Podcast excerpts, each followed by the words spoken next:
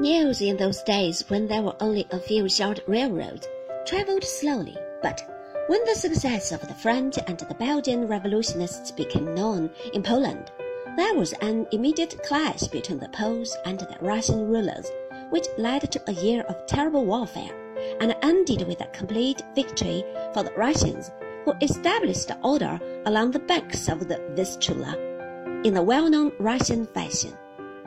Nicholas I, who had succeeded his brother Alexander in 1825, firmly believed in the divine right of his own family, and thousands of Polish refugees who had found shelter in Western Europe bore witness to the fact that the principles of the Holy Alliance were still more than a hollow phrase in Holy Russia.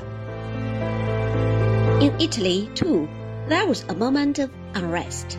Mary Louise, Duchess of Parma and wife of the former Emperor Napoleon, whom she had deserted after the defeat of Waterloo, was driven away from her country, and in the Papal State, the exasperated people tried to establish an independent republic, but the armies of Austria marched to Rome, and soon everything was as of old. Metternich continued to reside at the Ballplatz, the home of the foreign minister of the Habsburg dynasty. The police spies returned to their job, and peace reigned supreme. Eighteen more years were to pass before a second and more successful attempt could be made to deliver Europe from the terrible inheritance of the Vienna Congress. Again, it was France, the revolutionary weathercock of Europe, which gave the signal of revolt. Charles X had been succeeded by Louis Philippe, the son of that famous Duke of Orleans, who had turned Jacobin had voted for the death of his cousin the king, and had played a role during the early days of the revolution under the name of Philip Egalite or Equality Philip.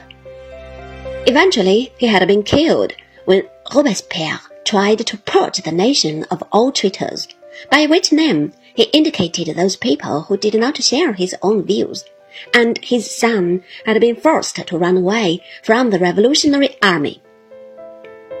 Young Louis Philippe thereupon had wandered far and wide.